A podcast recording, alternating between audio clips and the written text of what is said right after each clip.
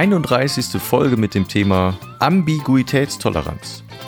Das Wort hat uns in den letzten Wochen irgendwie immer mal wieder verfolgt. Den einen von uns wissentlich, den anderen ohne, dass er es überhaupt richtig aussprechen kann. Und deshalb haben wir gesagt, ist das doch Grund genug, um sich nochmal vis-à-vis in Brühl zu treffen und dieses wunderbar mehrdeutige Thema mal ordentlich auszudiskutieren. Und damit einen wunderschönen guten Tag und herzlich willkommen zur Folge 31 hier bei Zwei Mann, ein Wort. In wieder einmal einer Special-Folge zum. Wir sehen uns. wir sehen uns, wir können uns sehen. Zum dritten Mal in diesen 30 Wochen, oder? Äh, lass mich rechnen. Nee, zum zweiten. Zum dritten? Dritten Mal. Ich meine, wir hätten drei Folgen schon. Nee, 15 waren wir im Siechhaus und dann, glaube ich. Bei dir, die Zeitfolge. ja. So, aber bevor wir hier groß äh, philosophieren und schwadronieren, äh, erstmal äh, Hallo, schön, dass du da bist, Markus. Es ist schön und ich habe keine kalten Füße. ja, und ich habe noch nicht mal Stricksocken an. Alter, du, aber du hast Socken an. Ich habe so, ja gut, Socken habe ich an. Ähm, wir sind äh, nicht im Siechhaus, wir sind nicht bei Markus. Was bleibt dann übrig? Wir sind bei dir zu Hause. Genau, wir sind bei mir in Brühl. Gemütlich. Ich finde auch, es ist Ja, gemütlich. muggelig. Es wird auch früh äh, dunkel, das heißt, äh, wir sind nicht morgens unterwegs, wie wir das sonst bei den Aufzeichnungen machen, sondern wir haben uns mal einen Abend genommen. Und Ich werde schon fast müde. ja, du hast ja einen großen Kaffee vor dir stehen. Und du hast lecker Kuchen gebacken, auch wenn die Leute jetzt leiden müssen. Du hast guten Zitronenkuchen gemacht. Ein äh, Julius Esser Spezial Zitronen. Sehr gut. Sogar mit so, äh, wie sagt man dazu? Glasur? Ja, Ja. auf jeden Fall Puderzucker schmeckt er wie Zitrone. gekauft, muss ich wirklich sagen. Find Kompliment. Ich, schönes Kompliment, oder? Ja, wirklich gut. Ja, und äh, wir haben schon ein wenig uns mal ausgetauscht, weil so oft sehen wir uns ja auch nicht. Äh, deswegen haben wir schon eine ganze Menge gesprochen. Und jetzt haben wir gesagt, jetzt schalten wir den Apparat auch mal an und schalten euch dazu. Wir haben uns eigentlich schon müde gesprochen, ne? Haben wir eben festgestellt. Ein bisschen ja. Also wir haben jetzt fast zwei Stunden, glaube ich, oder zweieinhalb Stunden haben wir jetzt gequatscht. Ja. Und ich habe gerade schon gesagt, eigentlich habe ich gar keinen Bock mehr zu reden. ich bin schon müde. Aber egal. Umso größer das Kompliment, dass wir jetzt trotzdem hier noch äh, zwei Stunden mit euch erzählen. Stunden. Denn es wird heute zwei, nein, es wird keine zwei Stunden. Was erwartet ihr denn? Ähm, wir haben ein Thema, das den äh, Markus schon länger verfolgt. Und gestern hat er mir dann dieses Thema auch auferlegt und mitgegeben und ich saß da erstmal und dachte, hä? Und haben ihm auch eben dieses geschrieben und schön war, dass du mir dann äh, gar keine Antwort darauf geschickt hast, sondern gesagt hast, äh, ich bin in der Werkstatt, wir reden später, tschüss. Genau. Ja, und Ja, du ich, kannst doch googeln, oder? ja, ich kann googeln, aber äh, komischerweise war unser Auto auch gestern in der Werkstatt. Hat jetzt wieder TÜV, also Ah. wer ein Auto kaufen möchte für die nächsten, nein. Äh, und dann habe ich nicht gegoogelt, sondern ich habe mal ganz blöd einfach meine Nachbarin gefragt, in dem Fall meine Nachbarin im Auto, also äh, meine äh, Freundin. Und äh, Also nicht deine Verlobte, sondern deine Freundin. und meine Verlobte, ich finde, Freundin hört sich einfach jünger an als Ich weiß Verlobte. ja nicht, wie viel du kennst, deshalb frage ich. Äh, ja, also meine Verlobte habe ich gefragt und ähm, die hat direkt gesagt, ja, kenne ich. Siehst du? Gebildete Menschen. Ja. Ja. Also äh, da war ich, äh, also nicht, ich war nicht überrascht, sondern ich war äh, fasziniert, dass sie das direkt so runter äh, definieren konnte, weil ich finde schon, äh, der Name Ambiguitätstoleranz Ist hart, ne? ist schon äh, jetzt ein Wort, was man nicht so oft verwendet, oder? Aber man kann ja den deutschen Begriff nehmen, der ist ja so, äh, man kann es mehrfach übersetzen, also man kann es nicht mehrfach, man kann es in verschiedene Arten und Weisen übersetzen, aber eine der Begriffe ist ja Mehrdeutigkeit. ja. So. Und wir können es dann aber wiederholen. Ambiguitätstoleranz klingt eigentlich schlimmer, als es ist. Also ich glaube, so schlimm ist. Aber der läuft mir seit Monaten hinterher und immer wieder ploppte der auf. Und mich wundert, dass du den noch nicht gehört hast, weil du hast studiert, ich nicht. ja.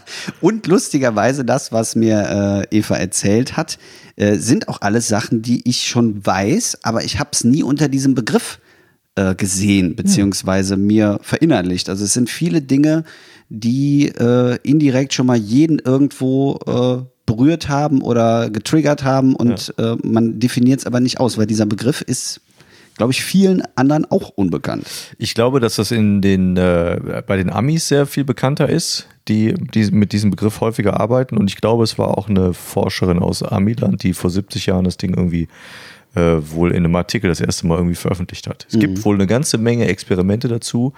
Und die Frage, die wir uns natürlich stellen können, ist, warum ist das wichtig oder warum ist das in der heutigen Zeit gerade wichtig? Ja.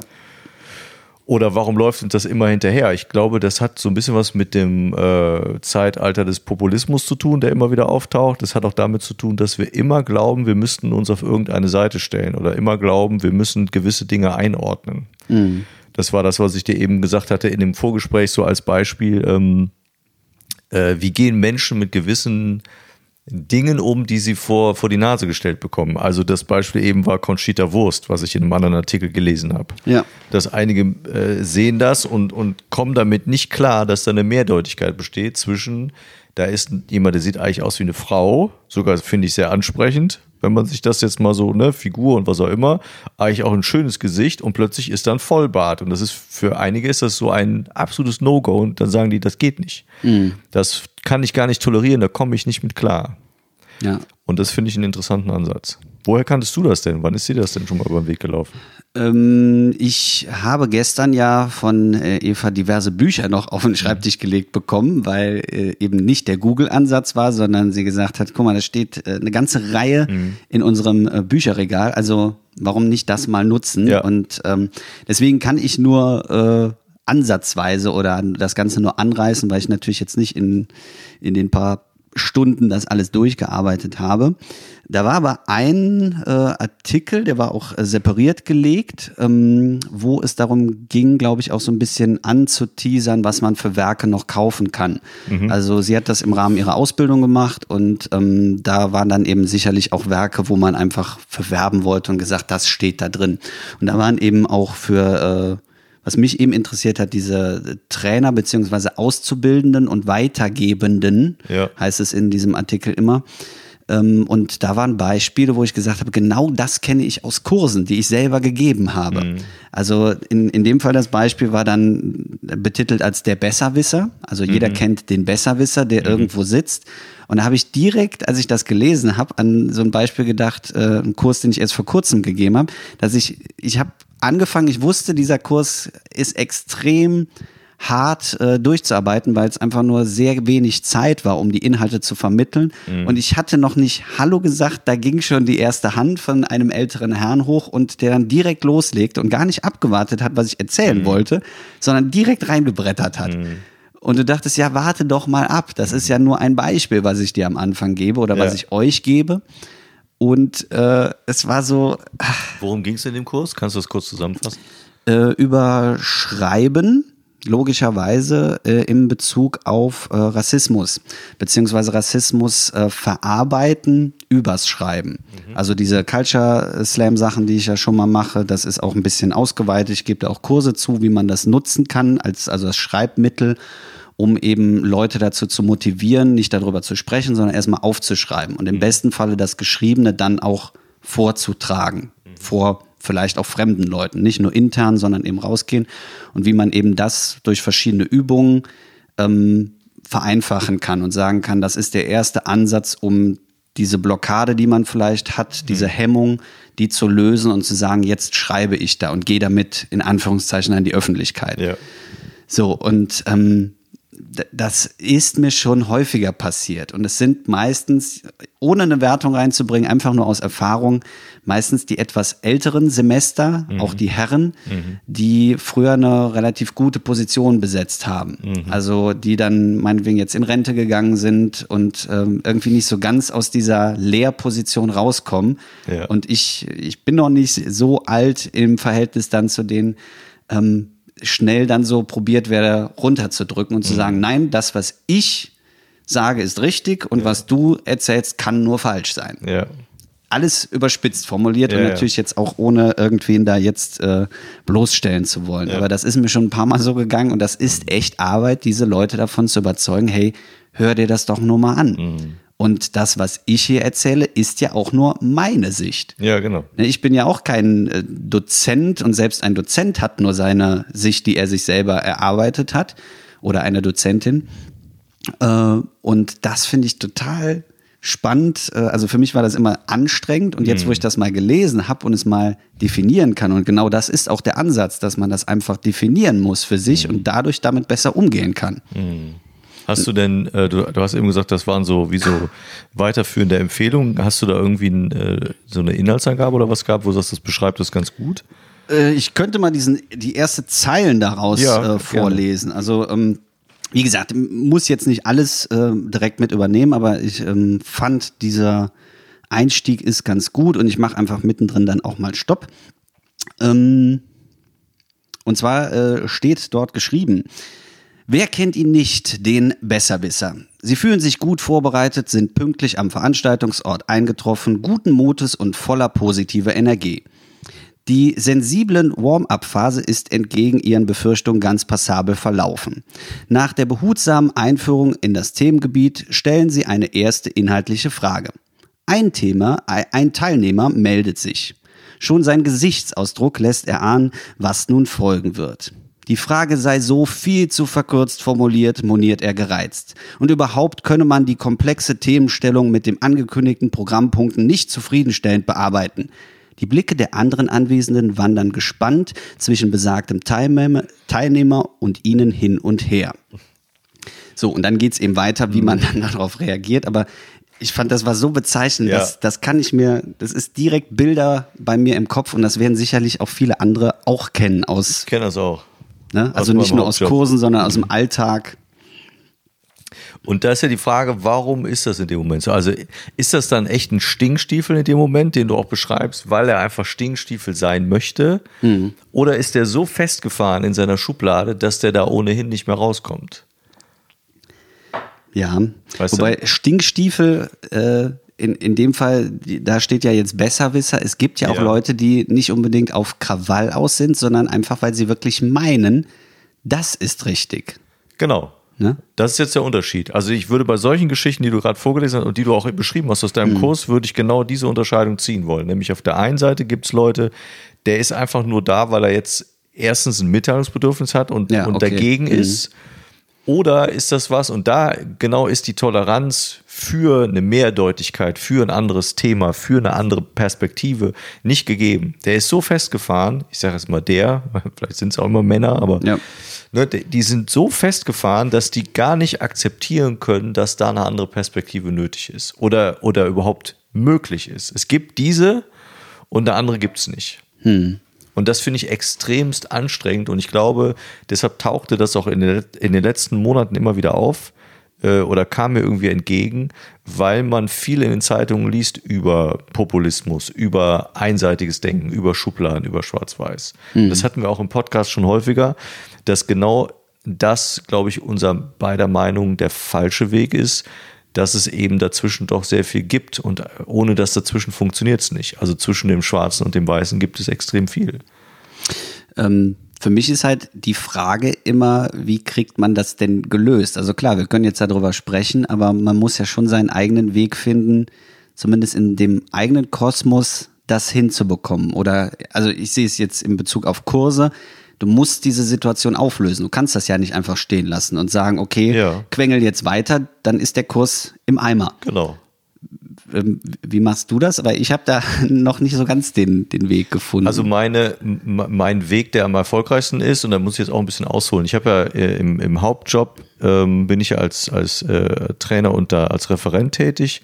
Und da sind es manchmal Fachthemen, die ich schulen muss, manchmal äh, sind es dann so Soft-Skill-Themen. Und da ist es häufig so, du siehst, also ich merke schon, wenn es länger, längere Seminare sind, merke ich schon bei der Begrüßung, wenn Leute reinkommen, ungefähr wie ticken die. Und da gibt es welche, die sind sehr mitteilungsbedürftig. Da weißt du auch, die werden gleich zu Beginn sofort reingrätschen. Das sind dann die Personen, die kommen sehr schnell mit der Frage, äh, wann machen wir die erste Pause, äh, wann gibt's Mittagessen und haben sie auch vegetarisch. Wo du denkst, ist jetzt eigentlich, ich habe noch nicht mal guten Tag gesagt und schon gehst du mir auf den Keks. Und das sind so Leute, die musst du, wenn du da auf Kontra gehst, ist meine Erfahrung, funktioniert das gar nicht, weil du in dem Moment äh, das, ähm, das Einzige nur hinkriegst, nämlich, dass sich der Rest der Gruppe meistens mit dem verbündet, weil die nämlich auch auf ihrem Stühlchen sitzen und ich als Trainer da vorne derjenige bin, der in einer, in einer äh, anderen Position bin und dadurch bin ich einfach nicht im selben Boot.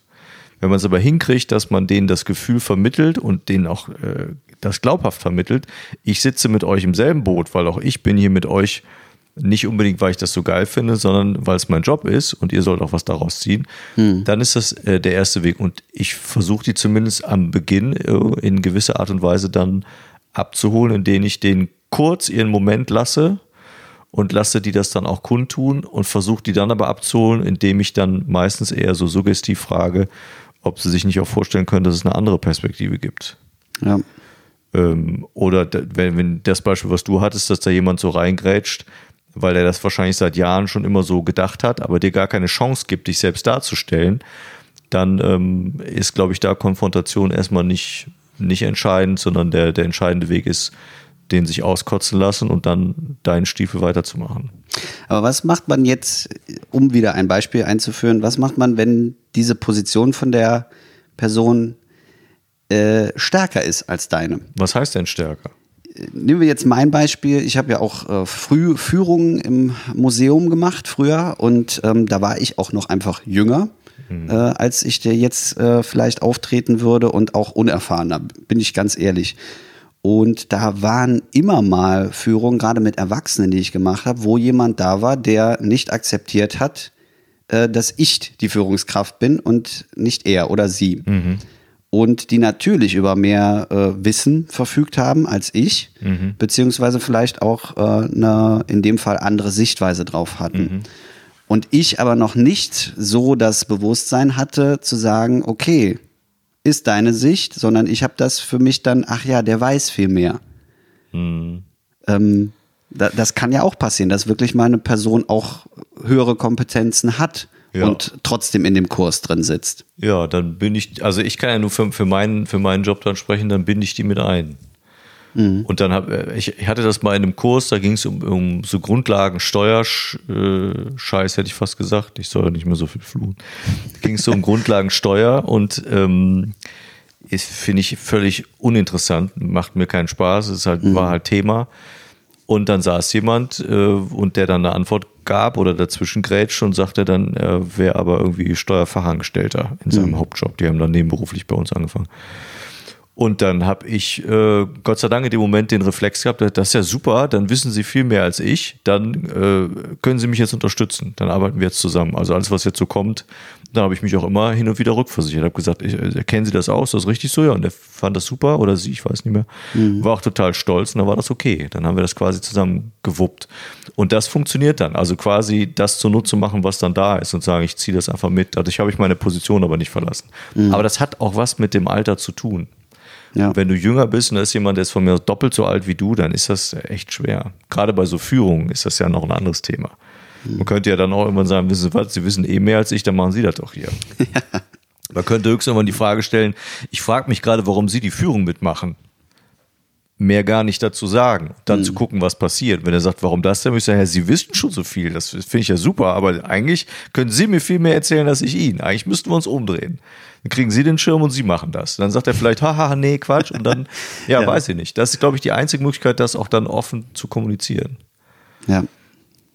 Aber mh, hm, sag. Das ist ja auch der, äh, im Endeffekt, wenn man den Begriff ein bisschen auseinanderdröselt, das ist eben dieser zweite Teil, diese Toleranz, ich finde, das ist bei den Leuten, das fehlt dann so ein wenig. Genau das ist es. Dass man einfach mal sagt, okay.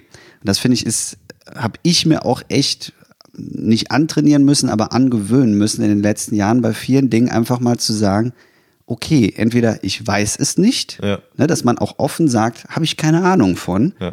Muss ich mich informieren oder äh, mach du. Ja. Äh, und im zweiten Schritt eben auch dieses, okay, es ist deine Meinung, sehe ich nicht so, aber ich akzeptiere es zumindest. Genau. Aushalten können. Ja. Und ich glaube, dass das auch der einzige Weg ist. Selbst wenn du solche äh, Dinge äh, dir vor die, äh, äh, vor, vor die Brust nimmst, wie äh, politische Themen, wo es um äh, Parteien geht, die wir beide nicht gut finden, hm. wie jetzt in dem Fall die Blauen, die Blau-Roten da, das da sind wir uns einig, aber trotz allem haben die Menschen, die von mir aus diese Partei wählen, es sind nun mal nicht wenige, die kann man nicht einfach ignorieren, die sind nun mal da. Und wenn man sie ignoriert, macht man, glaube ich, was falsch, sondern man muss die bewusst wahrnehmen, man muss die auch zu Wort kommen lassen. Und da muss man auch sagen, warum denkt ihr so? Warum habt ihr Angst? Also so ein Ding wie äh, die ganze Flüchtlingsthematik, auch wenn das ein hartes Thema für einen Podcast ist, aber es gehört ja nun mal dazu. Mhm. Äh, die haben ganz schnell eine Meinung dazu, weil sie sagen, die nehmen mir was weg. Ja, da muss man vielleicht die Frage stellen und auch akzeptieren, das ist eure Meinung dazu. Aber das geht ja nur, indem ich mit den Menschen irgendwie versuche, in Kontakt zu kommen oder zu sprechen. Erklär mir doch, warum du da Angst vor hast. Und dann vielleicht zu, einem, zu einer Lösung zu kommen. Und ich finde, dadurch, dass man auch äh, solche, ähm, ja, Indi äh, solche Dinger irgendwie sagt, äh, dass man die mal zu Wort kommen lässt, ähm, kann man sie auch wiederum besser widerlegen. Hm. Weil ich hatte jetzt zum Beispiel, wo du sagst, man muss denen mal zuhören oder auch mal eine Plattform geben. Ähm, vor ein paar Tagen war auch äh, im MoMA, das ist ja dieses Magazin, mhm. was da morgens immer läuft, das gucke ich schon mal. Ähm, und äh, da war eine Frau von Storch, ja. mhm. die ähm, in ein Duell getreten ist, also so ein Fünf-Minuten-Duell, wo es um Standpunkte zu klären ging, mit einem äh, Ministerpräsidenten, Name ist jetzt auch egal und äh, die wurden dann eben befragt, äh, wie das Ganze jetzt mit den Corona-Maßnahmen bezüglich mhm. Demos, also ob die verboten werden oder nicht von, von den Querdenkern. Mhm. Und ähm, da habe ich auch erst gedacht, warum kriegt die jetzt Sendezeit und mhm. darf sich dazu äußern?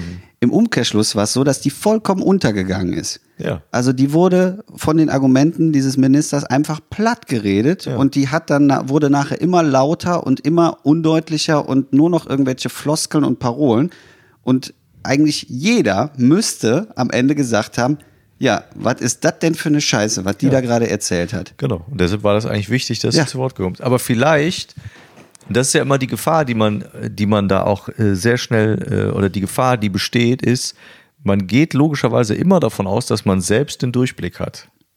Ja. Aber vielleicht habe ich den ja gar nicht. Das ist ja das Spannende. Vielleicht habe ich den nicht. Vielleicht sind, ist so eine Partei wie die AfD vielleicht besser, als ich denke. Ich glaube das nicht. Meine tiefste Überzeugung ist, dass das nicht richtig ist. Da mhm. komme ich auch nicht von weg. Aber wer sagt denn, dass ich recht habe? Und trotzdem muss ich aushalten können, dass da Menschen sind, die sagen, ich möchte, dass das und das eben stimmt. Und dass das und das eben politisch umgesetzt wird. Da kann ich nichts mit anfangen, aber ich muss es in irgendeiner Form aushalten können, dass zumindest Leute diese Meinung haben und sagen, wie ich möchte nicht, dass äh, Flüchtlinge aus dem Mittelmeer gezogen werden. Ich will das nicht. Damit haben wir nichts zu tun, sollen sie eben ersaufen. Kann ich nichts mit anfangen, aber es gibt Menschen, die mhm. denken das das muss ich in irgendeiner Form aushalten, weil das nun mal auch gesellschaftliche Themen sind und die betreffen uns alle. Und da kann ich nicht sagen, ich habe recht, ihr müsst die Fresse halten. Das mhm. ist das, das. Das ist ja das, was man selber bei denen kritisiert, dass die eben hingehen und sagen, ich höre euch nicht zu. Genau. Weil wenn die das auch mal machen würden, dann könnte man ja wieder vernünftig mit denen reden und sagen, das, was ihr erzählt, ist Bullshit. Ja. Und guckt doch mal, das hier ist die für uns richtige Seite. Ja. Guckt euch das mal an, das ist klar zu argumentieren. Ja. Aber das machen die eben nicht, weil die diese Toleranz gar nicht haben. Genau, und deshalb glaube ich, es geht noch nicht mal darum, welche Meinung, also in, in erster Linie geht es nicht darum, welche Meinung ich habe, sondern dass ich in der Lage bin, auch andere Standpunkte auszuhalten. Hm. Und dass man auch mal in einem Gespräch zusammenfindet oder auch man hört sich irgendwas an im Radio oder man sieht irgendwas im Fernsehen und denkt, bin ich völlig anderer Meinung. Hm aber dass man auch an dem Punkt kommt, wo man sagt, okay, das ist jetzt das Endergebnis. So dieses, wir, wir kommen überein, dass wir nicht übereinstimmen. Das ist in dem Moment einfach so, das muss man akzeptieren. Und es gibt Leute, die können damit nicht zurechtkommen. Hm. Also ich hatte dieses, dieses Beispiel noch gehört in einem, in einem anderen Podcast, da ging es auch um äh, diese äh, Toleranz der Mehrdeutigkeit. Da hieß es, wenn du nach Amerika guckst, die Amerikaner haben auch in ihren Sportarten äh, fast immer eindeutige Ergebnisse. Da gibt es, glaube ich, fast nirgendwo unentschieden. Weil die Amerikaner immer eindeutig sein wollen. Immer. Also die wollen immer entweder oder. Es gibt schwarz oder weiß. Das ist dem wohl sehr wichtig. Okay. Und, und das, ähm, glaube ich, ist nicht die Welt, wie sie ist. Und deshalb ist mein, mein Eindruck, man muss schnell an den Punkt kommen, auch als, als Kind oder Jugendliche, glaube ich, erzogen werden, dass man sagt, es gibt andere Standpunkte und die sind auch okay, dass es die gibt und es gibt Menschen, die sind einfach anderer Meinung fertig aus. Und das heißt nicht, ich muss erstens nicht missionieren und es heißt auch nicht, dass es immer eine Lösung geben muss. Ja. Und, und manchmal braucht es vielleicht auch einfach Zeit.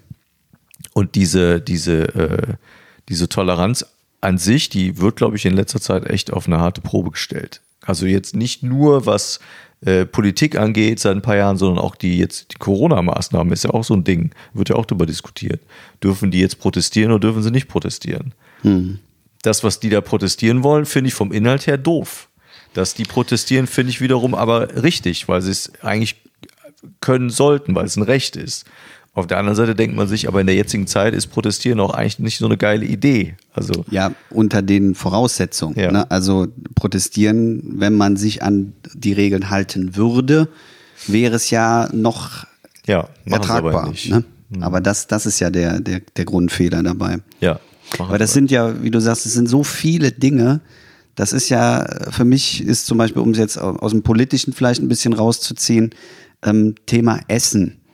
Wenn jemand sagt, er ernährt sich vegan, warum kann man sich nicht vegan ernähren? Also ich ernähre mich auch zwischendurch mal vegan, esse aber trotzdem auch gerne den Wildbraten von der Mama.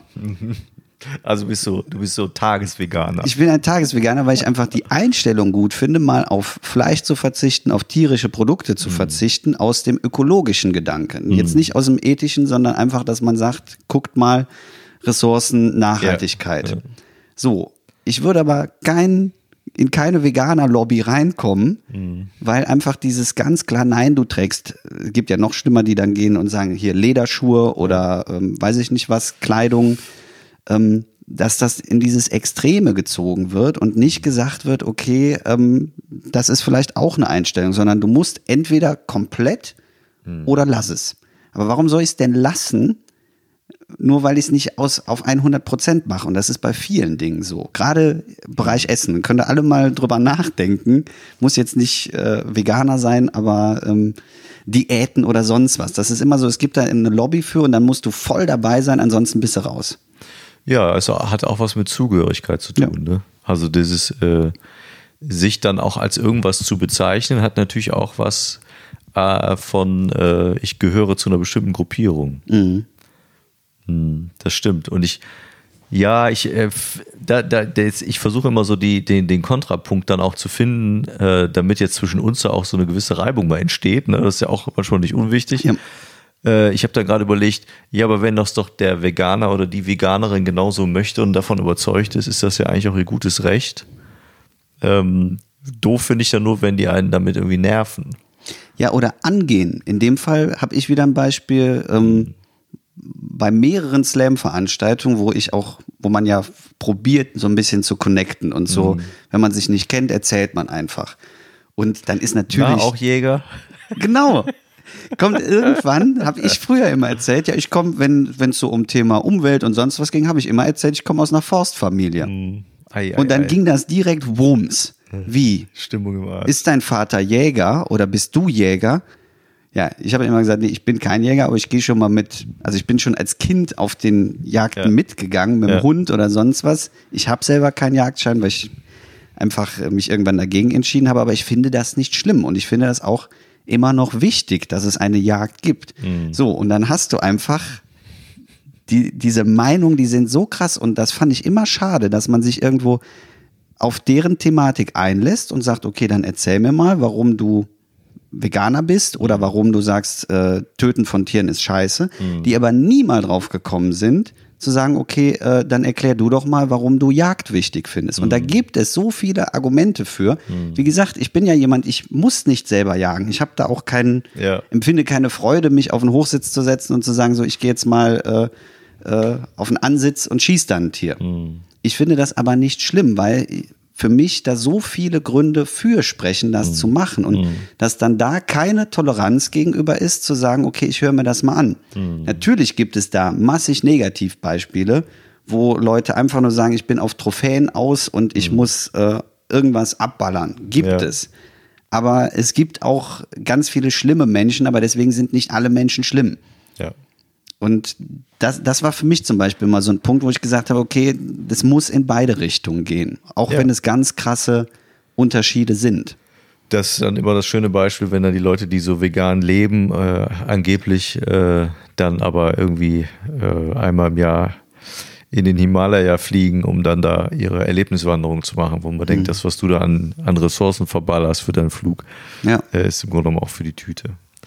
Ja, das im Grunde genommen kann man ja fast schon zusammenfassen, äh, die Toleranz auch für eine andere Meinung ist einfach das, was, glaube ich, die einzige Lösung ist, um, um großen Konflikten irgendwie aus dem Weg zu gehen. Ja.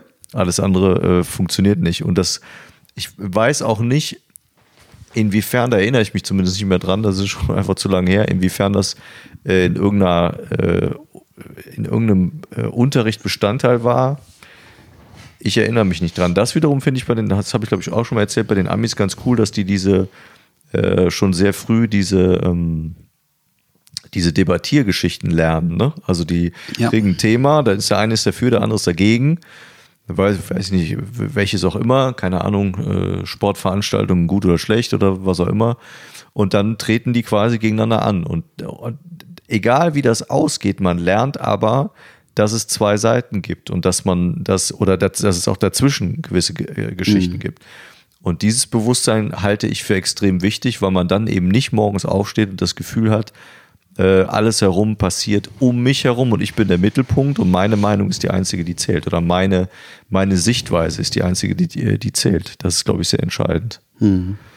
Ja, und früh das schon beigebracht zu bekommen. Nicht erst, wenn man sagt, so man hat schon viel Erfahrung und viele Beispiele und ist schon oft damit irgendwo hängen geblieben oder auch auf die Schnauze wortwörtlich geflogen mit dieser Einstellung, sondern dass man eben schon früh lernt, auch mal insofern ist es ja auch eine kleine Niederlage, eine persönliche, die man erstmal hinnehmen muss und sagen muss, man holt jemanden von seiner Meinung, von seiner Einstellung, von seiner vermeintlichen Allwissenheit runter und sagt, nee, guck mal lieber nochmal und überleg nochmal, das ist vielleicht eine andere Sicht. Aber vielleicht ist es ja auch der falsche Einsatz zu sagen, äh, man hat so eine, man hat so eine, so, so ein Wissen, was definitiv immer richtig ist. Also ich merke je, in letzter Zeit, die letzten Jahre, je älter ich dann auch werde und logischerweise, äh, aber so die letzten Jahre ist so die Unsicherheit, dass ich manchmal das Gefühl habe, ich ändere zu gewissen Themen, jetzt nicht grundlegend, aber so in kleinen, in kleinen Dingen verändere ich manchmal alle zwei Wochen mein, meine Einstellung oder meine, so Teile meiner Meinung. Also zum Beispiel jetzt unser großes Thema, was natürlich, auch wenn es uns alle nervt, aber was immer wieder auftaucht, natürlich ist äh, Corona immer ein Thema. Mittlerweile, am Anfang denkst du viel, liest viel. Mittlerweile äh, will ich es einfach im Moment so oft es geht irgendwie ausblenden. Weil ich merke, ich kann da ähm, nichts zu machen. Ich kann mich nur daran halten, was irgendwie gilt, was ich in Ordnung finde und auch gut finde. Ich persönlich. Aber ich kann dir nicht sagen, im Moment, wie ich dazu stehe, weil ich wahrscheinlich morgen schon wieder äh, da, darüber anders irgendwie denke. Das, glaube ich, liegt aber auch ein bisschen daran, dass das ja einfach neu wieder für dich war. Und das ist ja als Kind vielleicht genauso, wenn man Sachen neu lernt, hast du erstmal ein anderes Bild darauf. Das fand ich war zum Beispiel bei den Artikeln, die Eva mir gegeben hat, ging es viel um Kindersicht, ne? also wie deren Weltbild entsteht und warum die gewisse Dinge ist. Dieses Beispiel, das bekannteste mit dem Augen zuhalten, wenn äh, eine Mutter ihrem Kind die Augen zuhält, dann meint das Kind, okay, jetzt kannst du mich auch nicht sehen. Weil wenn ich dich nicht sehen kann, kannst du mich auch Okay. nicht sehen. So, das ist dieses Standardbeispiel, das, das kann man auch kennen. Und ähm, deswegen fand ich jetzt bei Corona ist das genauso gewesen. Also nicht mit Augen zu halten, aber wer, wer konnte denn da sagen, was es ist? Also konnte ich mir auch keine bessere Meinung holen. Ich habe mir erstmal in irgendeine Richtung eine Meinung dazu gebildet. Entweder habe ich gesagt, das ist Schwachsinn oder ist super, was wir gerade machen. Und erst jetzt kann ich ja das nochmal neu beurteilen, weil ich mir keinerlei Referenzen vorher ziehen konnte und mir auch keiner etwas dazu sagen konnte.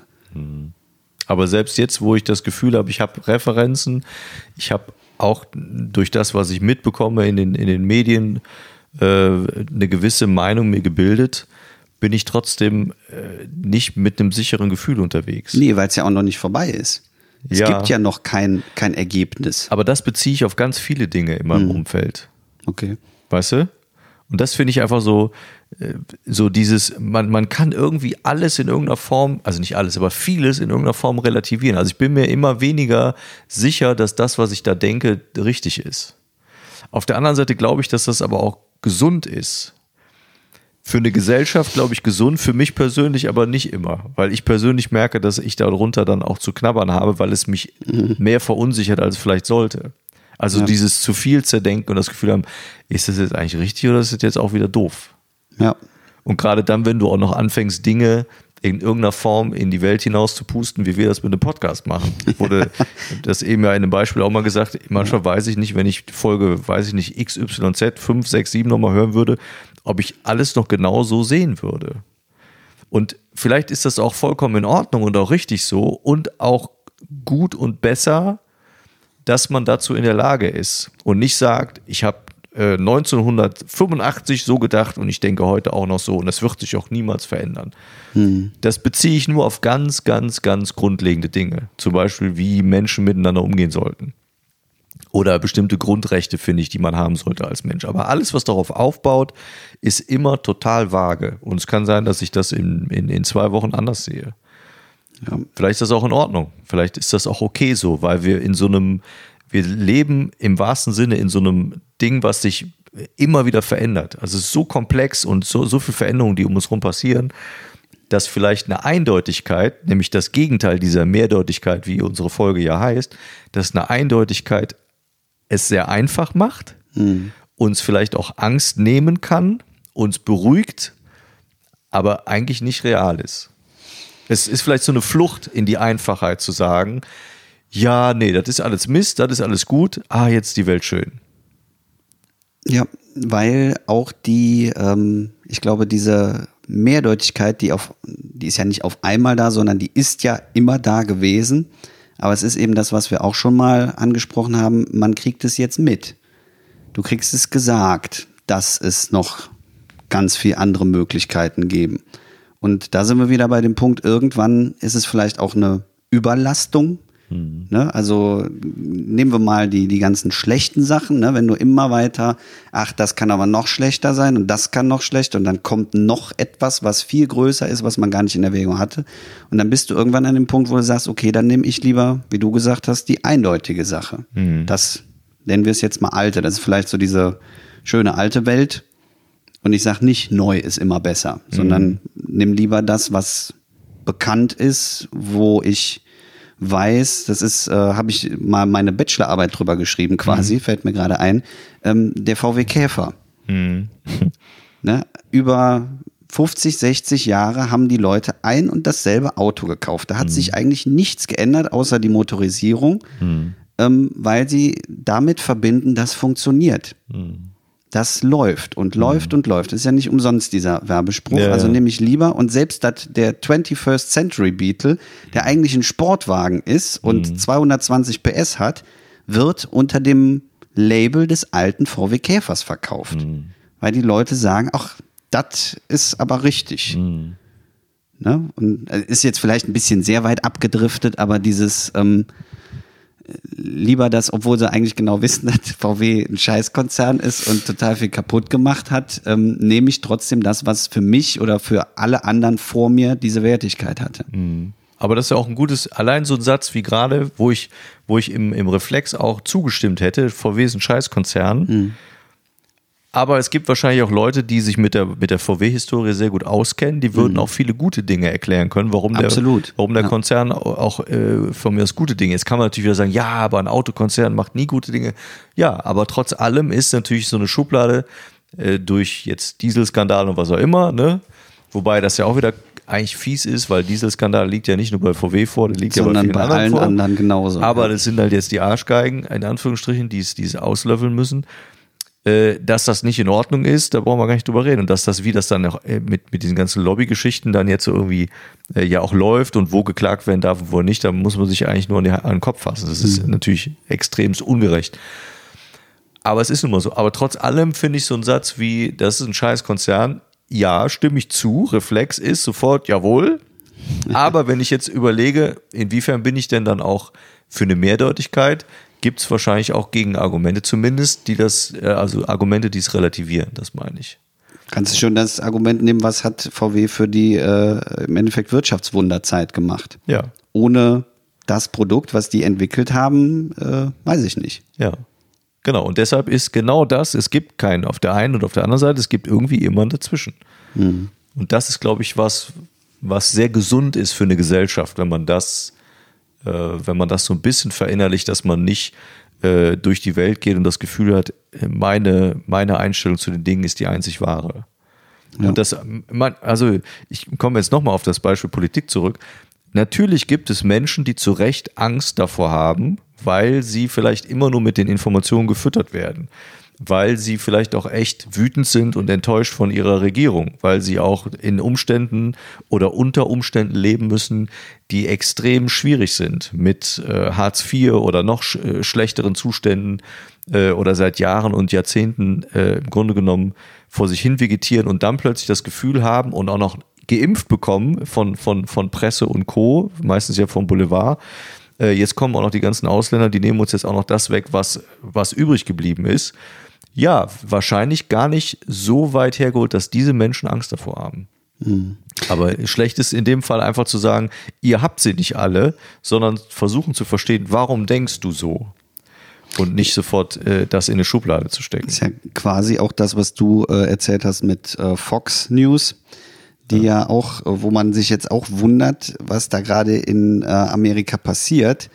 Und äh, man einfach mal hingehen müsste und sagen, okay, warum ist das denn so? Und äh, was bewegt denn über die, oder nicht über, in dem Fall jetzt nicht mehr über die Hälfte, aber knapp Ja, äh, die Hälfte von genug. Amerika und genug, auch 50 Millionen oder wie viel sind es? Ne, müssen mehr sein, ne? Was meinst du? Menschen, die im Endeffekt auf der Seite von Trump stehen und auch sagen, äh, Trump waren auch knapp 70 Millionen, glaube ich. die 70 gewählt haben. Millionen, ja, okay. Ich meine 70 und Biden irgendwie 74. Ja, dass die eben sagen, äh, wir sehen das aber komplett anders. Ja. Und eben da auch wieder der Fall, dass sie es nicht akzeptieren, was jetzt die, die zweite Sicht ist. Und ich glaube, dass das ein Grund damit äh, da, dafür ist, dass äh, auch Populismus so erfolgreich geworden ist in vielerlei Ländern im Moment auch, weil es eben äh, etwas bietet, was Einfachheit äh, vermittelt. Ne? Also es ist sehr simpel, sehr einfach, sehr äh, eingängig ähm, und sind oft dann so Solopfade, die man da begeht und die auch, wo man auch sehr schnell zu abnicken kann. Und genau das bringt den Leuten die Sicherheit, die sie auch haben wollen. Und dann ist es auch leichter zu sagen, jo, die wähle ich, weil genau die das machen, was ich haben möchte. Aber ich halte das, ich halte das für sehr gefährlich. Und ich glaube, dass ein Bewusstsein dafür zu schaffen ähm, wichtig ist. Das ist ein Lernprozess. Wenn es durch so einen dummen Begriff ist, wo man einfach sagt, denke ich nochmal drüber nach, was Mehrdeutigkeit bedeutet. Ambigui. Ambigu, Ambi- Ambiguität. Das war auch schön, du hast mir geschrieben, als ich dir geschrieben habe, Themenvorschlag, Ambiguitätstoleranz und von dir kam dann erstmal nichts, hast du ja gesagt. Und irgendwann kam dann so nachmittags das mit dem Ambiguität, können wir machen. Täterete, ja. Das war gut. Ja, deswegen äh, sei euch, äh, wir haben uns ja gerade so ein bisschen in äh, Euphorie äh, geredet. Ähm, ihr merkt, was das schon äh, in einem auslösen kann und wie viel man eigentlich davon weiß, obwohl man es nicht äh, mit einer Begrifflichkeit in Verbindung gesetzt hat. Deswegen äh, können wir euch nur empfehlen, ähm, das auch mal entweder zu googeln oder einfach in dem Fall, wie wir es auch gemacht haben, miteinander sprechen. Fragt mal links und rechts und äh, nehmt euch mal selber zwischendurch mal an den eigenen Ohren in gewissen Situationen und überlegt einfach mal und sagt, ach, ähm, vielleicht lohnt sich das nochmal in eine andere Richtung, erst zu hören und dann auch äh, zu denken und zu sprechen. Nee, ne, finde ich nicht. bin ich, bin ich nicht der Meinung. Ja. ähm, wir hätten, ich hätte noch was ganz anderes. Sag. Ähm, Und zwar hat der Raphael äh, von äh, Toi et moi, der hat uns eine Frage geschickt. Ah, Und äh, ich habe das so verstanden, dass wir die auch einspielen können. ja, dann machen wir das jetzt mal, Sollen wir ne? das mal machen? Weil das fand ich eigentlich eine schöne Idee. Der, ähm, das, auch das ist ja einfach äh, quasi in der Thematik äh, jetzt verwurzelt, die wir gerade so mal besprochen haben, dass man auch mal auf Tipps hört oder guckt, ähm, was kann man denn noch anders machen? Und das ist ja immer wichtig, dass man dann nicht sagt, nö, gefällt mir nicht, sondern dass man sich mal drauf einlässt. Und in dem Fall lassen wir uns einfach direkt mal ein. Er hat uns nämlich ein paar Vorschläge gemacht, was wir noch äh, so einführen könnten. Und dann meinte er, was wäre denn mit der Zuhörerinnenfrage und Zuhörerfrage? Das heißt, äh, man schickt uns einfach eine Frage. Er hat es jetzt in dem Fall über äh, WhatsApp gemacht als Sprachnachricht, finde ich eigentlich auch ganz nett. Mhm. Und äh, wir spielen die ab und versuchen dann eine Antwort drauf zu finden. Da bin ich gespannt. Ja, also ist, glaube ich, eine, eine einfache Einstiegsfrage, aber wir machen das mal. Ja, hau- spiel mal ab. Gut. Lieber Markus, lieber Julius, ich habe eine Frage, die ihr mir vielleicht beantworten könntet. Ich bin Raphael, selber Musiker und höre euch immer gerne zu. Und ähm, folgende Frage, die in erster Linie an Julius geht. Warum gibt es für Slam-Poeten in erster Linie nur das Format des Poetry Slams? Ich finde es irgendwie schade, dass es nicht auch sowas gibt wie zum Beispiel Abende, wo einfach ein paar Slam-Poeten auftreten, ihre Werk vorstellen, ein paar Gedichte vorlesen oder ein paar Stories und unabhängig von einem Wettbewerb. Ist sowas, gibt es sowas oder ist sowas unpopulär und warum? Wäre es nicht irgendwie auch schöner, mal so einen ungestressten Abend zu haben, wo man eben nicht in Konkurrenz zueinander steht, sondern einfach sich gegenseitig vorstellt und seine Kunst zeigt? Ich bin ja selber als Musiker, ähm, kenne solche Formate auch und ich finde es immer sehr problematisch zu sagen, man muss das in Wettbewerb stellen, die verschiedenen Musiker und Bands. Und eigentlich viel schöner, wenn man einfach ein Konzert gemeinsam hat. Was meint ihr dazu? Was meinst du dazu, Julius? Würde mich über eine Antwort freuen. Weiter so mit eurem Podcast. Ich höre euch sehr gerne zu. Und bis bald. Ciao. Also Frage war ja an dich, ne? Ja, du bist jetzt raus. Hast da ja auch keine Ahnung von. Richtig. Nee, ähm, erstmal vielen Dank für die Frage. Das habe ich mir selbst auch schon oft gestellt. Und man spricht es aber irgendwie nie so richtig aus, weil man natürlich äh, schon sagen muss, in, in, im Bereich Kunst gibt es verschiedene Szenen. Also wir sind ja nicht ohne Grund, dass wir schon mal sprechen. Markus gehört zur Kabarett-Comedy-Szene, ich bin aus der Slam-Szene und wir fragen uns auch gegenseitig, was da so passiert. Das liegt ja nicht dran, dass wir ähm, unterschiedliches äh, äh, Leben führen, sondern einfach, dass äh, diese Szenen auch eine unterschiedliche Dynamik äh, und Logistik haben, wie es funktioniert. Und bei Slam wird eben oft gesagt, warum gibt es ja immer diesen Wettbewerb, über den wir ja auch schon mal gesprochen haben. Und das frage ich mich, wie gesagt, auch häufiger, weil der Wettbewerb dient in erster Linie oder sollte dem der Unterhaltung dienen, dass das Ganze spannender wird. Weil man kann sich das vorstellen, wenn man einfach mal zwei Stunden nur jemanden lesen hört, äh, das muss man schon mögen. Und wenn dann eben auch ernste Themen dabei sind, ähm, dann wird das halt immer ja auch anstrengend für die Zuhörenden. Und dann hat man irgendwann gesagt, um dieses Literaturfeeling ein bisschen spannender zu machen, macht man daraus eine Art Bewertung. Das hat sich natürlich weiterentwickelt und war sicherlich auch nicht ganz der Kerngedanke, wie äh, es jetzt umgesetzt wird. Ähm, aber man muss einfach sehen, äh, es ist ja nicht, Slam ist nicht immer nur Wettbewerb. Also die großen Veranstaltungen sind natürlich einfach damit, um zu werben. Aber ähm, mittlerweile wird es viel genutzt, dass der Name Poetry Slam genutzt wird und es gar keinen Wettbewerb gibt.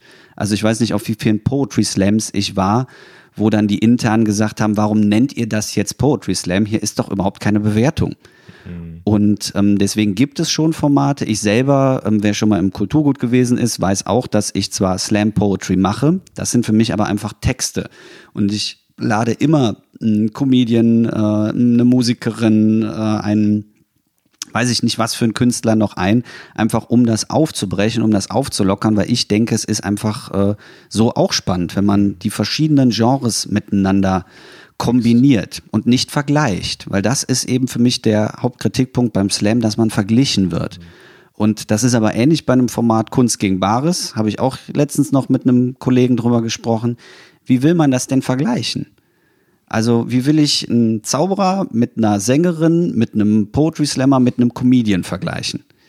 Das kann ich nicht. Und das ist, ist doch eigentlich blöd, dass dann dieses Problem den Zuschauerinnen und Zuschauern aufzuerlegen und zu sagen, so bewerte du mal.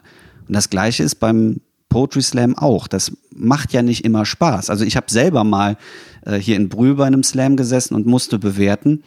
Ich fand das total ätzend, dass mich dann alle angucken und sagen, so, was für eine Zahl hältst du jetzt Ja, hoch? Ne, also ich, ich meine dann zu wissen, okay, ich konnte es, glaube ich, von allen noch am besten bewerten, weil ich einfach weiß, was ich persönlich bei einem Text gut finde oder was so die, die Allgemeinheit gut findet, aber das ist ja auch wieder nur subjektiv. Ne? Also da sind wir wieder beim Thema Mehrdeutigkeit. Nur weil. Ne, was ich sage, ist Genau. ja nicht richtig. Auch das ist, wenn ich jetzt schon eingrätschen kann, das, als du das gerade beschrieben hast, fiel mir genau der Begriff wieder ein, Mehrdeutigkeit. Also ich gucke mir einen Abend an, von mir aus auch fünf oder sechs äh, Poetry Slammer, auch wenn es jetzt kein Slam ist, aber ich höre mir fünf oder sechs Texte an oder doppelt so viele, wenn's, wenn die zwei vorlesen. Und dann genieße ich einfach die Texte und damit wäre es eigentlich auch in Ordnung. Ja. Und was aber scheinbar notwendig ist für viele ist, wer war jetzt der Beste? Also es muss eine Eindeutigkeit da sein, dass man der hat oder die hat gewonnen und das ist jetzt hier am besten angekommen, was ja eigentlich total wurscht ist. Also es Ja. spielt eigentlich keine Rolle, aber trotzdem hat man das Gefühl, es verändert den Abend und man braucht es in irgendeiner Art und Weise. Eigentlich ist es äh, Quatsch. Eigentlich ja. Ist natürlich ein Alleinstellungsmerkmal oder war es, wobei ich meine, dass diese Wettbewerbe auch schon immer da gewesen sind und es gab immer Sänger, Dichter, Wettstreite, was auch immer. Und äh, im, in der Kleinkunstszene ist das auch nicht unüblich, dass es irgendwelche Kleinkunstpreise gibt, wobei auch da fraglich ist, ob das wirklich die Leistung an dem Abend ist. Oder ob es, äh, ne, also wer sitzt in der Jury?